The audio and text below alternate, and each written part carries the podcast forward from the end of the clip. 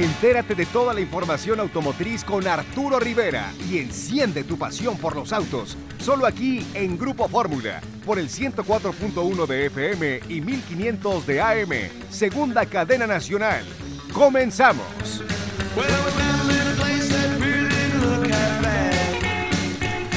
¿Qué tal amigos de Fórmula Automotriz con Arturo Rivera? Bienvenidos a una edición más de esta hora feliz. Hoy viernes 7 de enero del 2022. Los, saludo, los saluda Carlos Rivera aquí desde cabina. Como siempre, muchísimas gracias a quienes nos hacen favor de escucharnos a través del radio del 104.1 de FM, 1500 de AM segunda cadena nacional. También a quienes nos hacen favor de conectarse vía internet en www.radioformula.com.mx y quienes se conectan en nuestra transmisión en vivo que hacemos todos los días en Facebook y YouTube. Como Fórmula Automotriz nos van a poder encontrar, platicar con nosotros en los cortes comerciales y si tienen alguna duda, bueno, con, con todo gusto la vamos a leer y comentar aquí durante eh, todo el programa. Eh, y pues bueno, realmente un día muy interesante, las noticias no paran, muchas noticias de diferentes marcas, de diferentes países, eh, pues de, de, diferentes circunstancias, ¿no? Algunas anuncian vehículos eléctricos, otras anuncian las nuevas pantallas que van a estar poniendo en sus vehículos, otras anuncian centros de carga.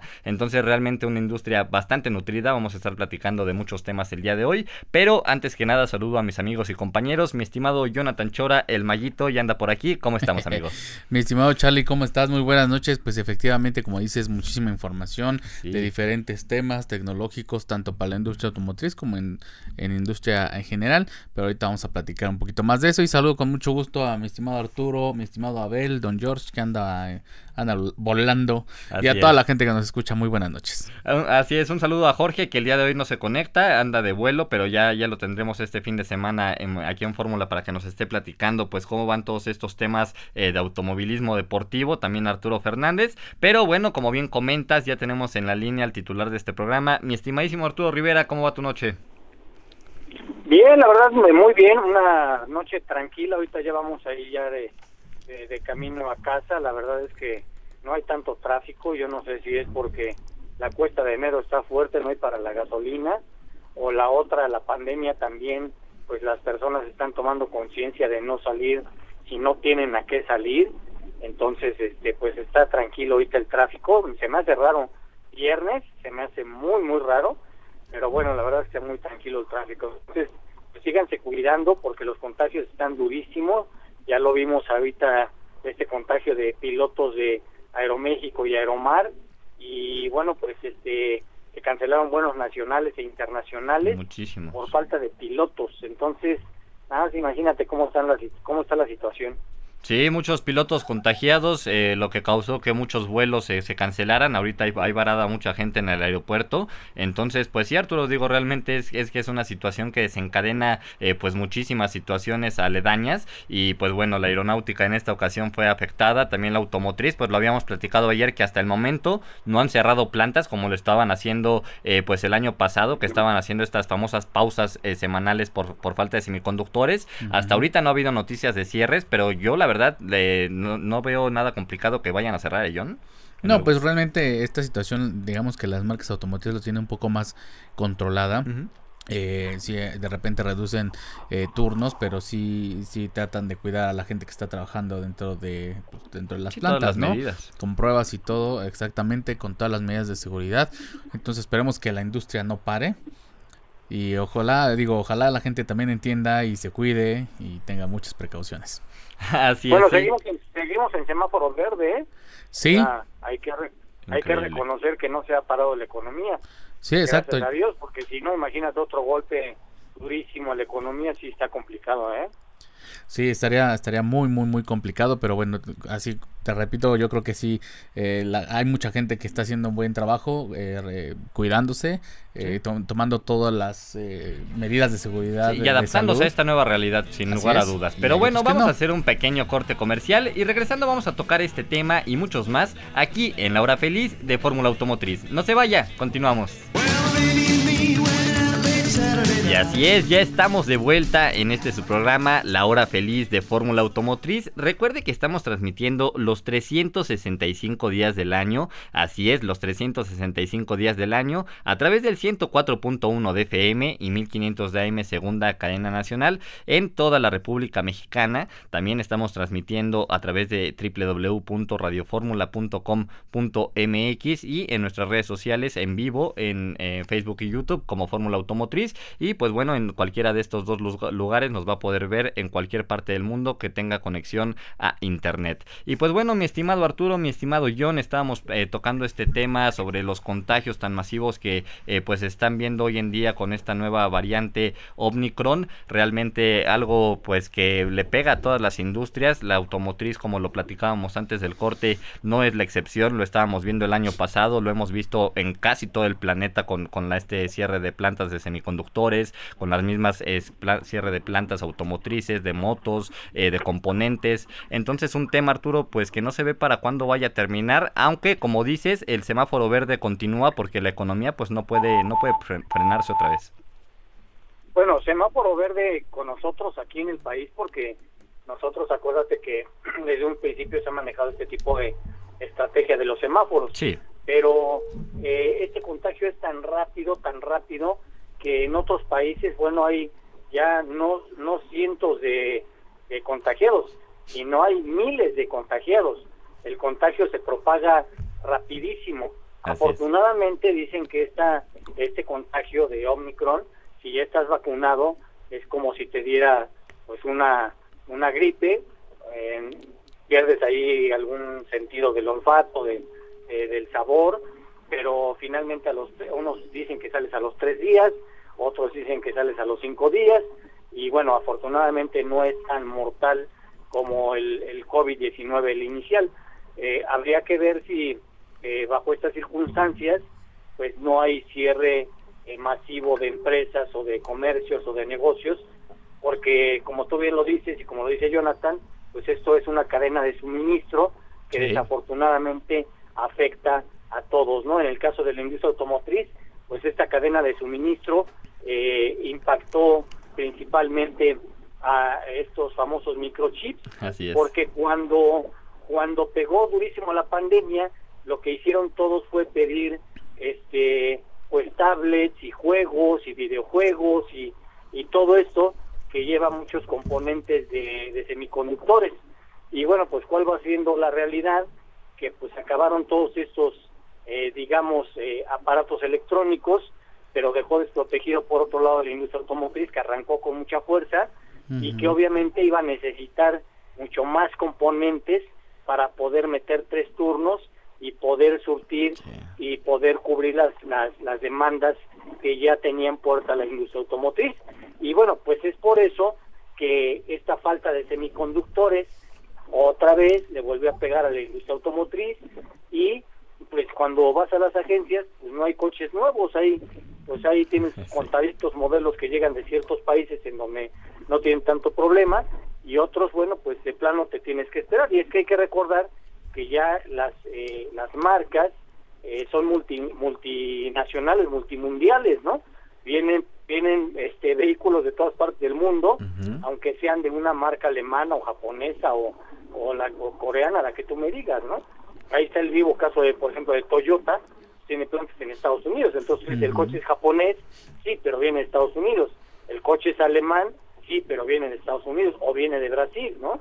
Sí, claro, la globalización a, eh, todo lo que da. Es realmente muy interesante. Algo, complejo, sí. Sí, vamos, vamos a estar platicando sobre pues los resultados de esta nueva cepa en la industria automotriz. Vamos a ver si cierran plantas, qué pasa aquí con la industria mexicana y internacional. Y lo vamos a estar platicando en próximas ediciones. Y pues bueno, ya en noticias un poco más amenas igual dentro de la industria. Pues fíjense, eh, en especial Arturo, que pues este es un producto que tú coleccionas desde hace muchos años. Eh, pues Volkswagen ya por fin va a lanzar el ID Bus, que para quien no lo sepa, pues es esta famosa combi que todos conocimos en sus diferentes versiones, eh, de carga, pick-up, eh, de pasajeros, o sea, realmente tenía muchas variables. Ahora, pues hoy en día va a regresar con todas esas variantes que, conocimos en el pasado y pues ya tiene fecha de presentación para este 2022. Eh, lo anunció el, el CEO de Volkswagen a nivel mundial en su Twitter, que la fecha oficial, pues bueno, va a ser el próximo 9 de marzo, ya vamos a estar conociendo este producto. Lo pudimos ver como un concepto en el año 2017. Que si te das cuenta, Charlie, esa fecha era la del Auto Show de Ginebra. Es correcto, era cuando se iba a llevar a cabo. ahí, se iba, ahí se iba a presentar justamente, pero acuérdate que cuando no se hacen este tipo de auto shows, pues las marcas lo tienen que hacer por fuera, ¿no? Como fue el caso, por ejemplo, eh, de Nissan Z en, Nueva, York. Nos íbamos a ir al auto show. Al final de cuentas no se hace el auto show, pero aún así viajamos con Nissan porque ellos hicieron su evento privado para prensa, develaron el Z. En este caso va a ser exactamente lo mismo con este ID Bus, eh, un concepto que conocimos en 2017. Realmente se veía impresionante, muy futurista. Va a tener esta famosa plataforma de la cual ya hemos platicado, que es la MIP, eh, la que utiliza ID4, eh, que ya se vende en Europa desde hace algún tiempo. Y pues bueno, lógicamente lo, lo, lo que indicaría pues es que traería la misma motorización, traería una motorización de 201 caballos y aproximadamente 480 kilómetros por carga. 480 kilómetros es bastante bueno, van a revelar ya más adelante pues todos los detalles y por fin podremos ver cómo va a salir a la luz, porque una cosa pues es todos los vehículos que vemos conceptos en los autoshows que realmente lucen muy bien, lucen muy futuristas, eh, pues casi casi de mira, mi no me toques, pero ya cuando salen a, la luz, a la realidad, pues cambian muchísimo, ¿no? Entonces habrá que ver cómo quedó el proceso final y lo primero, eh, pues el costo, ¿no? Que también va a ser algo de, de mucho, mucha atención. Sí, pero la verdad es que no, no, es, el sustituto de la combi, ¿eh? No, es, basado en basado en... Es totalmente, es totalmente diferente, la verdad es que no tiene nada que ver. Eh, realmente acá, pues eh, los componentes todos eran mecánicos. Claro. Este, de hecho, nunca se llegó a hacer una combi automática. En algún momento se, se hizo un, un pues digamos, un, un tiraje muy pequeño de una combi automática que finalmente no se hizo, pero después salió la Vanagon y en la Vanagon sí ya se encontró ya con una caja automática muy pequeña, por cierto, que era la caja que precisamente tenía el Golf eh, primera generación. Entonces, pues, realmente la Vanagon, pues sí, sí jalaba bien, pero no, no era un vehículo que, que eh, agarra eh, altas velocidades. Ahora, este ID Bus, pues sí quiere hacer o, o hacer la, la o ¿cómo, ¿cómo les explicaré? Pues tomar ciertos elementos eh, gráficos y de diseño eh, de esta famosa combi para jalar a muchas personas y obviamente bueno que, que fueron en su momento fans de este producto y decir señores aquí está la nueva combi vengan por ella pero de nueva combi no tiene nada ni siquiera el frente. El frente ese ese frente trompudo que tiene eh, pues a mí no me agrada está muy feo. Y los costados ya ni siquiera pues son este son planos no son está como muy abombada.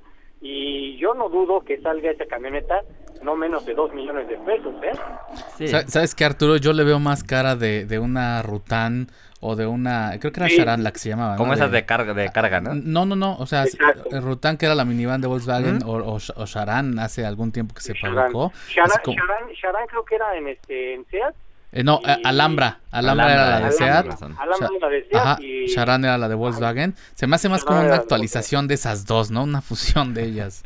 Pues, pues. Mm, sí. Pues va a ser interesante ya verlas, digo, físicamente, como, como lo platicamos, pues ahorita no se tiene una realidad de cómo vaya ya a salir. Eh, dicen que primero podría salir la de carga, luego la de pasajeros. Y pues bueno, finalmente la vamos a ver a, conocer en este año 2022, pero se va a empezar a vender primero en Europa en el 2023, posteriormente en Estados Unidos y pues bueno, aquí a México no creo que vaya a llegar. Sí, dicen que se vende como modelo, o sea, se venden en el 2023 como ah, modelo 2024. Entonces, entonces, eh, pues muy interesante. Volkswagen eh, sabemos pues que tiene una estrategia muy fuerte. De que se van a vender, se van a vender. Sin duda. No hay, no hay una sola duda de que se van a vender. Ahora, Volkswagen podría fabricar cualquier modelo, el ID Buggy, el ID Carman, el ID el ID que tú me digas porque tiene plataformas modulares. y ahora el problema y el problema ya no es el diseño, el diseño te lo pueden hacer, eh, lo pueden hacer cualquiera, lo metes a una línea de producción y lo sacas. Y la plataforma, pues ya no hay ni problemas de plataforma porque son plataformas modulares. Entonces, eh, realmente no hay problema de que pueda hacer una serie de modelos que, que capturen mucho la atención o que este, recuerden a, a los productos exitosos de Volkswagen en los 60 en los 70 en los 80 y que eso le, le, traiga muchos fans. Eh, realmente eh, va a ser una competencia muy, muy interesante porque pues ya vimos que el rival a vencer es Tesla y bueno, pues vamos a ver cómo le va con, con los otros rivales, eh, eh Toyota también, Kia que viene muy fuerte con los eléctricos y bueno, las marcas de volumen que andan buscando qué productos hacer para jalar a clientes y llamar la atención. Sí, y, mira, realmente es que este producto, como bien dice Arturo, sí va a tener un, nicho en específico de clientes y hay otros autos que no. Por ejemplo, a mí me gustaba mucho este concepto que igual conocimos, eh, el ID Buggy, un producto igual iba a traer esa plataforma 100% eléctrico, eh, tipo de estos areneros para playa y a final de cuentas pues salió Volkswagen y dijo, ¿saben qué? ID Buggy fue solamente un concepto más que un sueño porque pues a final de cuentas nadie lo va a comprar, ¿no? Se van a vender unos cuantos y es una inversión en hacer el diseño, es una inversión en hacerte pues todo el, tren motriz que, que, bueno, a pesar de que comparten plataformas se tienen que hacer adaptaciones, entonces pues ID Boogie ya no se, se llevó a cabo, ¿no? Entonces, como dice Arturo, van a venir una competencia muy muy fuerte en estos próximos años, realmente ya no es a largo plazo, es a un corto plazo que vamos a ver esta competencia a nivel global. Y pues bueno, pasando a otras notas, mi estimado John, ¿qué más nos traes por ahí? Pues fíjate que ahorita que estaban hablando de vehículos híbridos y cifras y demás, eh, estaba leyendo me, de la entrevista que tuvimos, ah, fue ayer, ¿verdad? Ayer. Con, Mitsubishi. Así es, con Jorge me puse Vallejo. a investigar, exacto, con Jorge Vallejo. Saludos a Jorge Vallejo. Este, me puse a investigar un poquito de, Mitsubishi Global. Fíjate que, que este, digamos, éxito que ha tenido en ventas ha sido también de manera global en el mercado americano, eh, que es uno de los más importantes logró colocar 200 mil unidades. Muy buenas, sí. Eh, ha sido su mejor su mejor año en ventas desde 2007, o sea, que quiere decir que la marca estuvo como dormida, no, no, no quiero usar otro calificativo, medio dormida en, en, diferentes países. Y fue hasta este año que, que logró repuntar ese, ese número en ventas. Eh, justamente la nueva, bueno, más bien la saliente Outlander PHEV. Fue ya está en Estados Unidos, la nueva generación. Eh, bueno, aquí todavía hablan de la, de la pasada, mm, hablan de la generación saliente de, Outlander PHEV que todavía está disponible. Eh, logró un eh, total de ventas del 19% del total, que, que considero es un número grande para ser una generación que ya va de salida. Y efectivamente, como dices, ya en Estados Unidos viene la nueva, la nueva generación, que por cierto se ve bastante agresiva, una, una fusión de SUV con el frente de Expander. Es correcto. Que igual Expander ya viene un facelift. Eh, ayer se me olvidó preguntarle a Jorge, pero ya no quise preguntarle. Se acaba de llegar, pero ya viene el facelift. De los semiconductores. Sí, sí, no, es que ves que dijo que con, con Outlander era una cuestión de aprobación por los chips. Sí, claro, por falta de productos. ¿sí? Exacto, entonces realmente todos los facelift y nuevas generaciones que vienen es prácticamente lo mismo. Así es. Pero sí, la nueva generación de Outlander viene muy bien en diseño, en prestaciones y por supuesto en la versión PHEV. Yo creo que lo va a hacer muy bien otra vez este 2022 en México. Sí, no, realmente Mitsubishi ha sido una marca eh, pues que como bien dice Arturo, desde que se quitó eh, del cobijo de FCA, que ya ahora es Stellantis, pues realmente supo hacer muy bien las cosas. Este famoso Mirage, eh, creo que fue lo primero que le empezó a abrir las puertas, este vehículo eh, pequeño de volumen, que era pues el mejor, los mejores consumos de todo el segmento los tenía Mitsubishi Mirage. Y posteriormente, pues bueno, empezaron a incorporar estos vehículos PHEV, que lo habíamos platicado, si son un poco más costosos que los del segmento, precisamente por esta tecnología. Pero bueno, la gente los ha estado comprando. Y llega Expander Arturo, John, y realmente qué exitazo. O sea, yo creo que ni ellos se lo esperaban. Es un segmento aquí en México muy de nicho en el que participan cuatro marcas, ya incluida eh, Mitsubishi. Y pues bueno, se llevan poco pedazo del pastel, pero llega Mitsubishi y les arrebata muchísimo mercado a estas tres marcas que ya se encontraban y gana nuevos clientes. Entonces, pues los vehículos de volumen, vaya que, ayudan y mucho, ¿no, Arturo? Mira, la verdad es que, eh, digo, todas las marcas están tratando de hacer cosas diferentes y esas cosas diferentes es tratar de atraer a nuevos clientes. En el caso de Mitsubishi, como dice el maguito, estaba como aletargado ahí en el tiempo, porque en otros países, bueno, pues la verdad es que sí tenía eh, pues eh, cambio de generaciones, le iba muy bien, había publicidad. Acá en el caso de Mitsubishi, pues como que la dejaron ahí eh, como como medio muerta. A un lado. Y luego de repente pues ya la toma Jorge Vallejo, revive con mucha fuerza, con mucha fuerza, ven de qué manera pueden meter más concesionarios y hacen un crecimiento muy interesante que, que está trayendo como consecuencia pues mucho más clientes y mucho más agencias.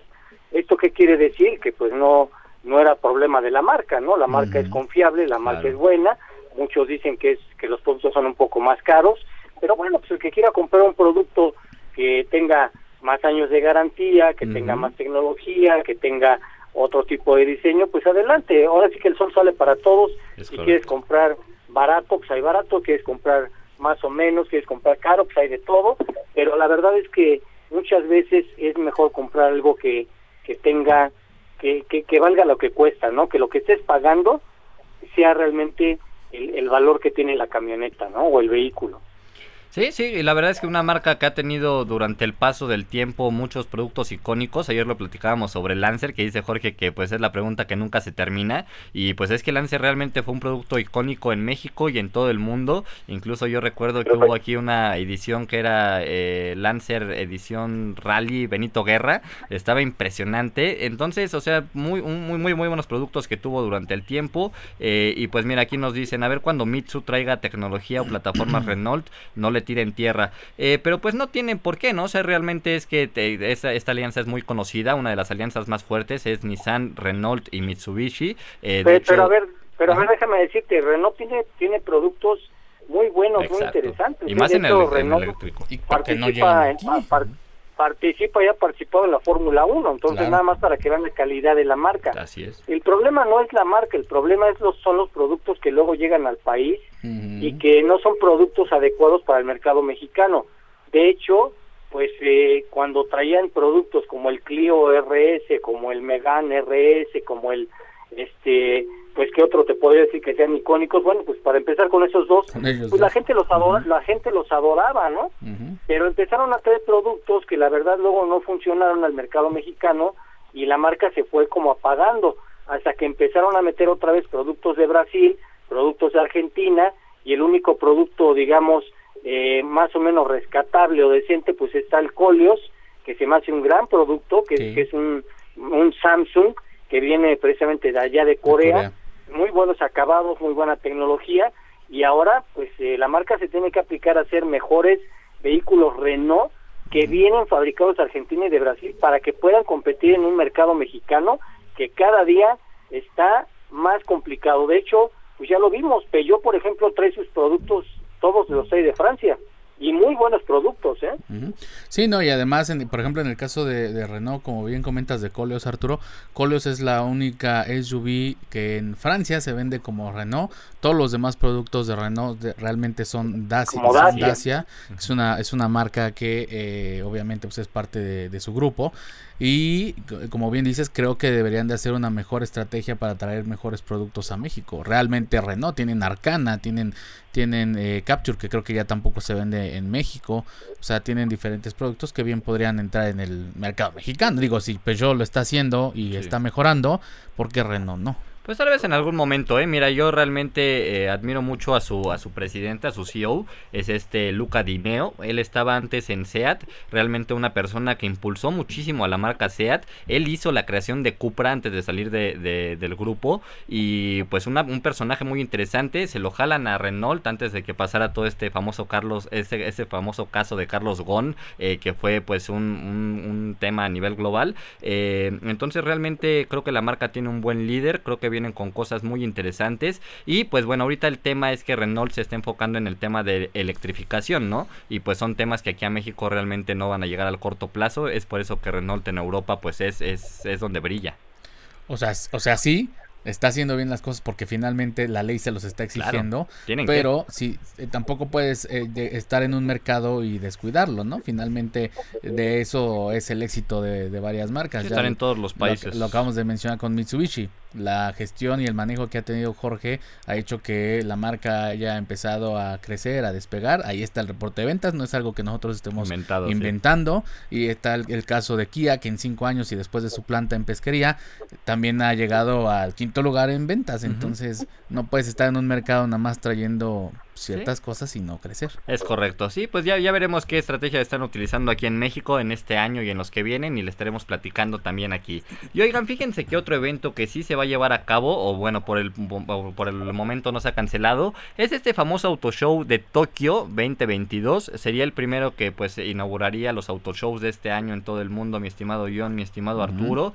Y hasta el momento, pues bueno, hemos podido ya ver diferentes marcas que van a estar ahí presentes. Entre ellas está pues la japonesa Toyota que no podía faltar en casa, va a estar presentando dos productos muy interesantes de esta eh, denominada eh, división Gazoo Racing.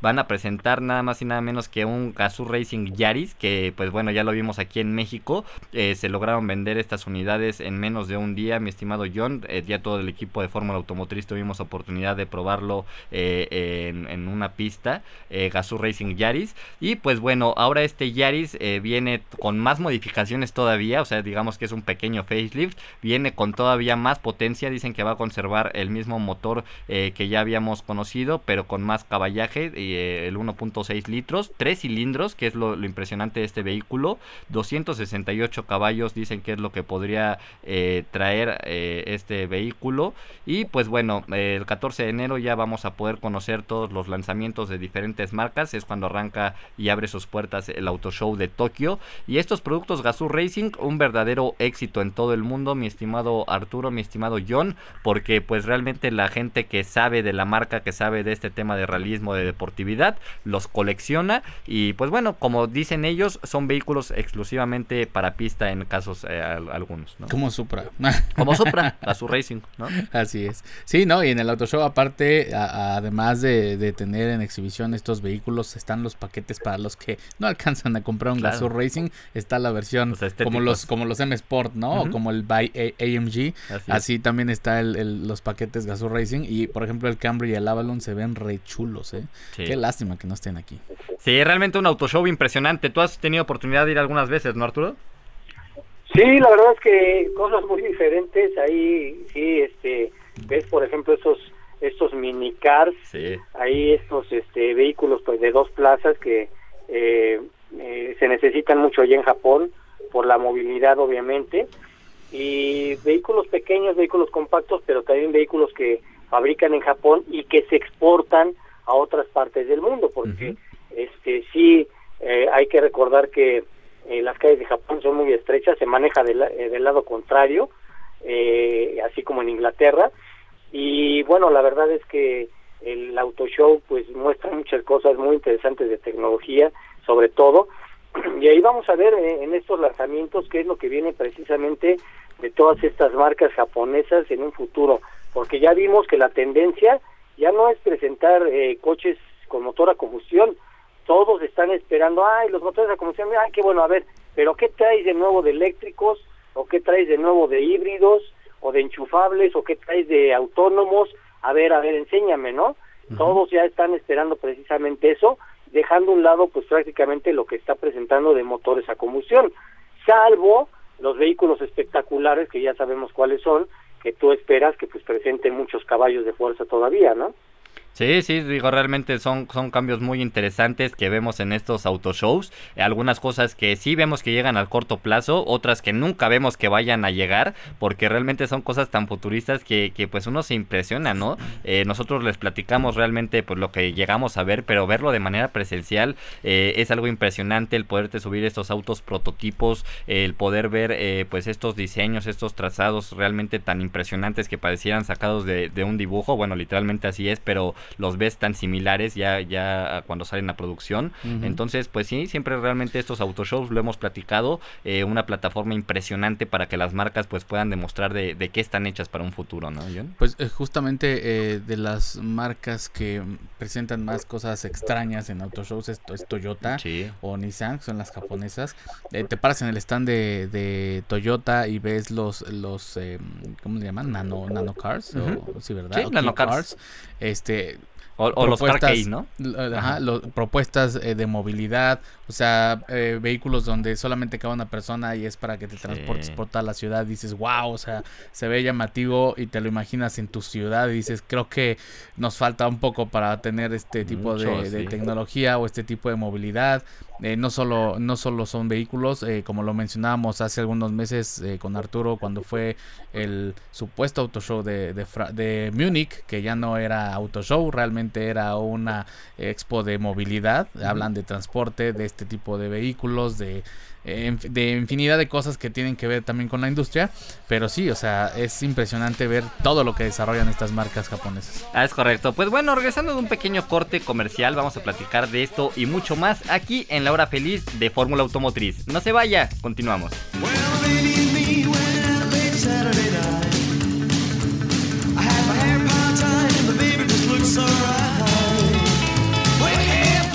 Y como ya lo escucharon, ya estamos de vuelta aquí en la hora feliz de Fórmula Automotriz. Muchísimas gracias a todos ustedes por seguir con nosotros aquí a través del 104.1 de FM, 1500 DM segunda cadena nacional en toda la República Mexicana. También a quienes nos escuchan en internet en www.radioformula.com.mx o a quienes están conectados en nuestras transmisiones en vivo en Facebook y YouTube. Muchísimas gracias por conectarse como todos los días y platicar aquí con nosotros en los cortes comerciales y durante todo el programa. Y pues bueno, estábamos platicando sobre este auto show de Tokio, sobre las cosas tan interesantes que se pueden ver en este tipo de eventos, que pues bueno, vimos que durante la pandemia muchos se cancelaron, muchos otros se hicieron de manera virtual y platicábamos en específico sobre la marca eh, Toyota, la importancia que tiene eh, pues principalmente en su país Japón. Eh, incluso yo recuerdo que cuando se iban a hacer los Juegos Olímpicos, que sí se hicieron pero sin, sin público asistente,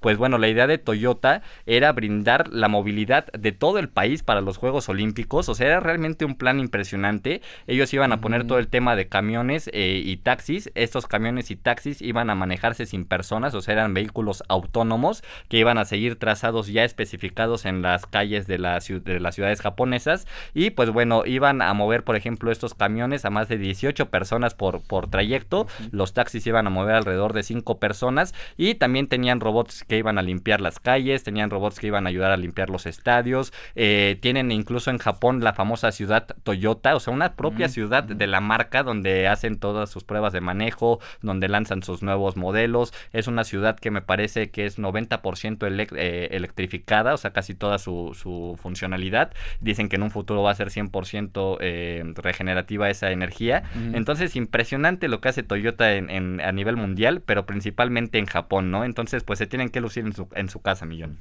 Sí, no, es, es increíble. Justamente ahorita me metí a, ver lo de la ciudad Toyota, la Woven City. Así es. Y, efectivamente, no, todo lo que tiene que crear esta marca de, de movilidad fue impresionante, todo el desarrollo que tienen que hacer, porque es un análisis, no solo, no solo de crear la tecnología, sino analizar todas las eh, vías de movilidad que tiene eh, Japón, en este caso pues las ciudades donde se iban a llevar los Juegos Olímpicos, en Tokio, ¿verdad? En Tokio. En Tokio, eh, todo este tema de estudio de, movilidad, calles y demás, infraestructura, si es viable, no es viable, y después entonces ponerse a desarrollar todo este tipo de productos, se me hace increíble de, Toyota que lo pueda hacer. Sí, una lástima que no pudieran demostrar de lo que estaban hechos, porque pues, al final de cuentas nada más se, llevaron los juegos a puerta cerrada, no se hizo este esta movilización de público tan masiva, pero vaya que hubiera valido la pena ver a Toyota eh, moviendo a todo el mundo en esos Juegos Olímpicos. Mira, ¿eh? su, ciudad es de 70 hectáreas a los pies del monte Fuji en Japón, denominada Woven City,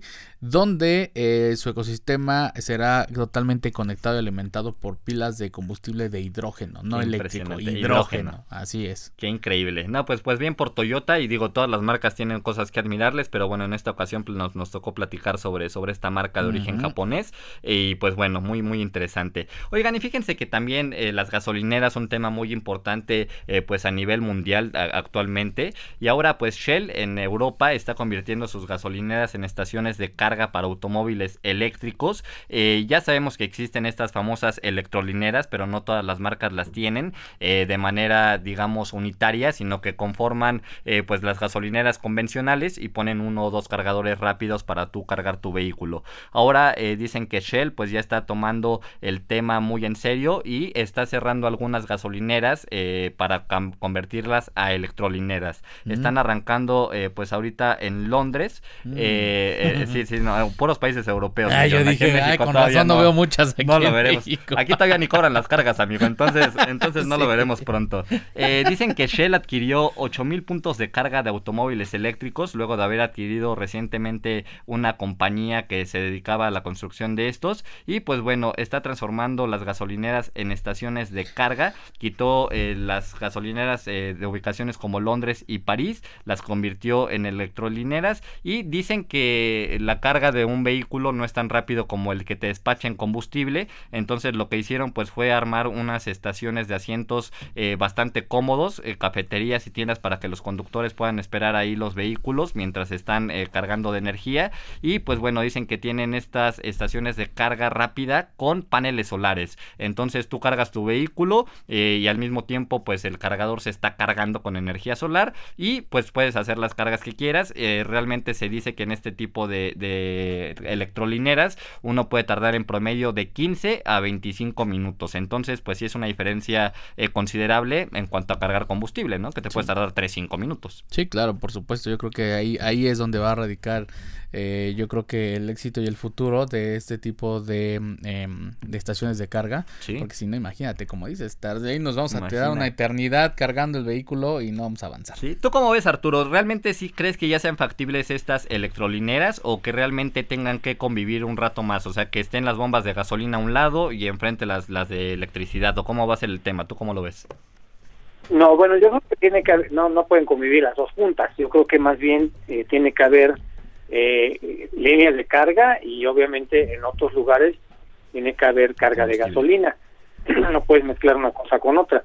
Lo que sí es cierto es que cada vez las marcas están ofreciendo más autonomía en sus vehículos y cada vez están ofreciendo cargas más rápidas. Entonces, eh, muchos dicen que es una cuestión de las marcas con las baterías, otros dicen que son eh, que es una cuestión de las líneas que podrían, eh, pues obviamente eh, tener actualizaciones y obviamente también cargar mucho más rápido. Entonces, pues habría que ver cuál es la realidad, pero lo cierto es que eh, pues no todas las marcas ofrecen carga rápida, entonces pues esperarse cuatro, seis, ocho horas, la verdad es que yo no no, no lo veo factible. ¿eh? No, sí, no, no, yo tampoco, imagínate. Sí, ¿no? Pero mira, 25 minutos a mí no se me hace realmente tanto tiempo, ¿no? O sea, llegas, como bien dicen, te sientas, te echas un café, lees una revista y sales con un 80% de carga, ¿no? Si lo comparas con una carga de gasolina. Ah, no, bueno. Tarda exageradamente, exageradamente minutos, 25 minutos, yo no sé qué personas puedan estar ahí esperando 25 minutos. Sí, es mucho tiempo. Ahora, esperar aquí 25 minutos cargando un coche en una electrolinera que está este apartada y que te agarren la noche y que vas allá a cargar te asaltan o a ver si si si este si no te hacen algo no cómo, cómo resulta esa esa cargada nocturna no pues, sí tienes toda la razón. es, la realidad o sea que hay que ponerse en el contexto y en la realidad de cada uno de los países. Así es. Sí sí en Europa puedes tener las electrolineras que quieras y no va a pasar absolutamente nada no, O sea, se, les va a dar uso. yo yo compro un coche eléctrico y por desgracia vivo en una zona en donde pues no hay cargadores porque pues pues no no es una zona adecuada para poner cargadores. Así es. Nunca voy a poder cargar mi auto eléctrico, eh, salgo en mi casa y bueno, luego, luego me voy a tener que mover a lugares en donde sí hay cargadores eléctricos. Ahora, si los cargadores eléctricos están saturados porque ya hay mucho vehículo eléctrico, pues ¿dónde lo vas a cargar? ¿No?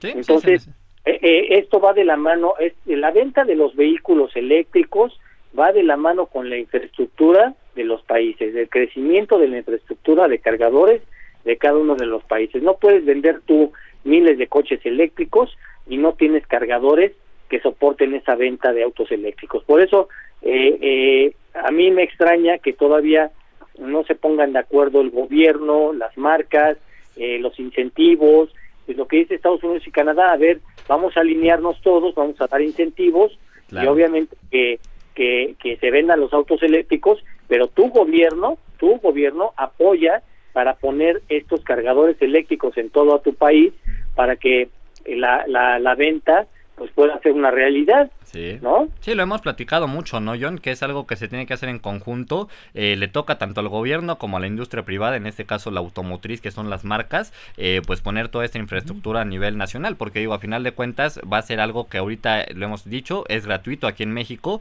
pero en algún futuro se va a tener que empezar a cobrar este servicio y de ahí también las marcas van a ganar dinero, de ahí también el gobierno va a ganar dinero. O sea, realmente, eh, pues es, es que el, que el, el, el aftermarket del vehículo. Mira, industria automotriz, gobierno y también de, por parte de la iniciativa privada, no, no necesariamente tienes que ser Sí, eh, de de, la de la industria. automotriz. Eh, a- aquí hay, hay empresas que se dedican a, a, a poner eh, justamente estaciones de carga y demás. No, no quiero decir nombres todavía, pero yo creo que también ellos podrían a tomar un, un porcentaje, digamos, de ese, de ese mercado si lo, lo ponemos así, Claro. porque finalmente pues es un negocio. Y yo creo que ellos también pueden jugar un papel importante. Que bueno, si, si no te cargas en el de, vamos a poner en el de CFE y, y no hay uno de la marca de tu coche, pues por supuesto puede haber otras alternativas. Es correcto. Sí, y que digo, Pero CFE... no, a ver, pero perdón, pero hay que recordar que estos cargadores son de paga, ¿eh? Claro, Porque sí, claro. Aquí, aquí lo que estamos viendo es que los Sí. cargadores, eh, pues mucha gente dice, uy, qué padre que van a llegar los autos eléctricos y todo esto. que esto es gratis, no, señores. O sea, en Estados Unidos incluso tú tienes que bajar una aplicación, te tienes que bajar, te tienes que bajar esa aplicación, te conectas precisamente al, al, al o conectas tu vehículo al cargador Ligas tu y el tarjeta. te va a cobrar de la tarjeta que tú tienes en tu teléfono celular.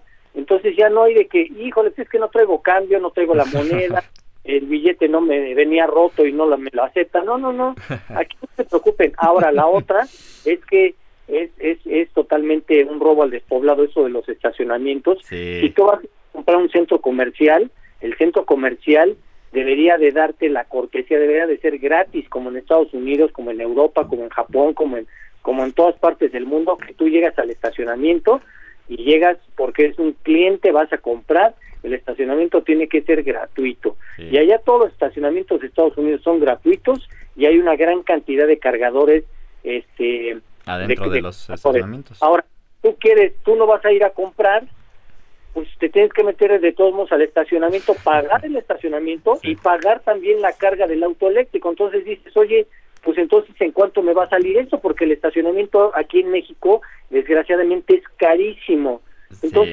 ¿Por qué tener que pagar un estacionamiento si tú eres cliente de ese de ese lugar, no? Sí, sí, se estaba ahí trabajando en una legislación para, para bajar los costos, digo, no eliminarlos eh, relativamente, pero sí bajar los costos que son altísimos aquí en la Ciudad de México.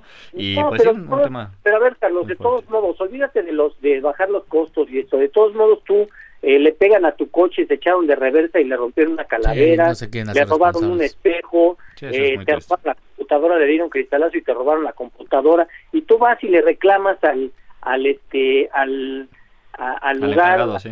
comercial y dices, oye, pues págame, porque fíjate que el coche estaba aquí adentro. No, no, no.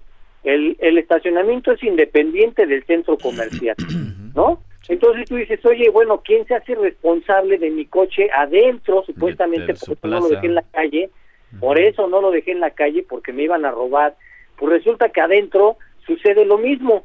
Entonces, eh, ahora yo, yo quiero ver con los autos eléctricos que los cargadores estén dentro de los centros comerciales y que tú no tengas la necesidad de comprar o que te tengas que meter a fuerzas a comprar un chicle, un- una botella de agua, lo que sea, para que te sellen el boleto y por y dos horas, fíjate, dos horas te cobren el mínimo y después de esas dos horas, cuando tu coche se va a tardar seis horas en cargar o ocho horas, los tengas que pagar de estacionamiento por cargar tu auto eléctrico que aparte lo vas a tener que pagar. Sí. Entonces, todo ese tipo de cosas se tienen que resolver porque en verdad es ridículo lo que pasa aquí en México. ¿eh? Sí. Esto de los estacionamientos es un robo. Y Esto de las de las casetas tomadas es un robo. Es, o sea, hay cosas que de- en verdad yo no sé eh, tanta tanta legislación que hay en este tipo de cosas y, y que no lo puedan arreglar, bueno, es increíble, ¿eh? Sí, sí, realmente hacen falta muchos cambios dentro de, la industria, eh, específicamente también en este tema de estacionamientos, en el tema de electrificación. O sea, realmente hay muchos puntos débiles todavía por, por eh, pues apoyar mucho. CFE realmente en el tema de la industria, eh, el, electromovilidad, creo que está apoyando ya desde hace algunos años. digo, no, no tiene la fuerza como tal, pero creo yo que pueden hacer cosas interesantes si es que hacen este tipo de alianzas como lo platicamos entre empresas privadas y gobierno. Y oigan, pasando ya a otras noticias, fíjense que también en el CES, eh, donde muchas marcas estuvieron presentes, entre ellas BMW, pues bueno, lanzó una pantalla, realmente se ve impresionante, son 31 pulgadas, estas van a ir en la parte trasera de los vehículos, dicen que ya en próximas generaciones, eh, bueno, eh, ¿cómo va esta pantalla? Va en la parte central, atrás de los asientos delanteros, baja de la parte superior, o sea, está escondida, estas, estas 32 pulgadas, y pues bueno... que es flexible? sí, sí, sí, o sea, está, está guardada y la pantalla baja o sea, se desdobla del techo y pues bueno, tiene una resolución 8K, o dicen que es mucho mejor que una tele convencional que, podemos tener en casa, tiene conectividad 5G, o sea que ya trae internet la pantalla. Y pues bueno, dicen que el, móvil se despliega con un solo botón y se esconde en el techo del auto igualmente con un solo toque. Eh, se puede visualizar el contenido en, pantalla dividida, o sea, puedes tener dos pantallas en una o puedes utilizar la pantalla para una sola cosa, puedes ver películas, puedes conectar este eh, dispositivos de videojuegos, puedes escuchar este pues música que, traes en todo el vehículo y pues dicen que realmente algo muy novedoso que ya podremos ver en todos los vehículos eh, BMW o bueno principalmente en los de los de más lujo porque pues es para los que vayan atrás de, de, de patrón, ¿no, Millón? Así es, la famosa Theater Screen. Así es. 31 pulgadas, wow.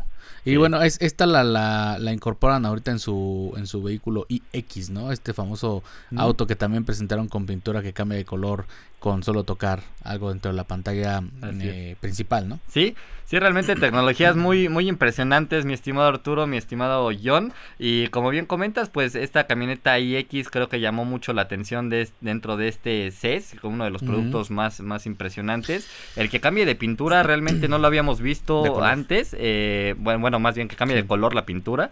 Eh, hemos visto estos famosos colores tornasol, que tienes un color y con el sol pues va cambiando un poco, pero ya que cambie del color de la pintura realmente sí es algo novedoso, ¿no, Arturo? Pues sí, nada más que la, eh, ahora sí que la maña no lo descubra porque persiguiendo un auto blanco y de repente cambia a rojo, pues ya no lo vas a encontrar, ¿no? Ya, ya, lo reportas como robado el blanco y resulta que lo que lo traen en color azul, ¿no? Así es, muy, muy, muy impresionante. Y también fíjense que rápidamente, pues Renault presentó en Europa Austral, ya lo estaremos platicando el, día de mañana. Muchísimas gracias a todos por habernos escuchado el día de hoy. Gracias al titular de este programa, Arturo Rivera, que tengas una excelente noche. A Jorge Sabiñón, que el día de hoy no se pudo eh, enlazar ni venir aquí al programa. Jonathan Chora. Gracias. En los controles, Abel Arroyo. Yo soy Carlos Rivera y bueno, nos escuchamos el día de mañana aquí en la hora feliz de Fórmula Automotriz. Hasta mañana. But I wanna know for sure.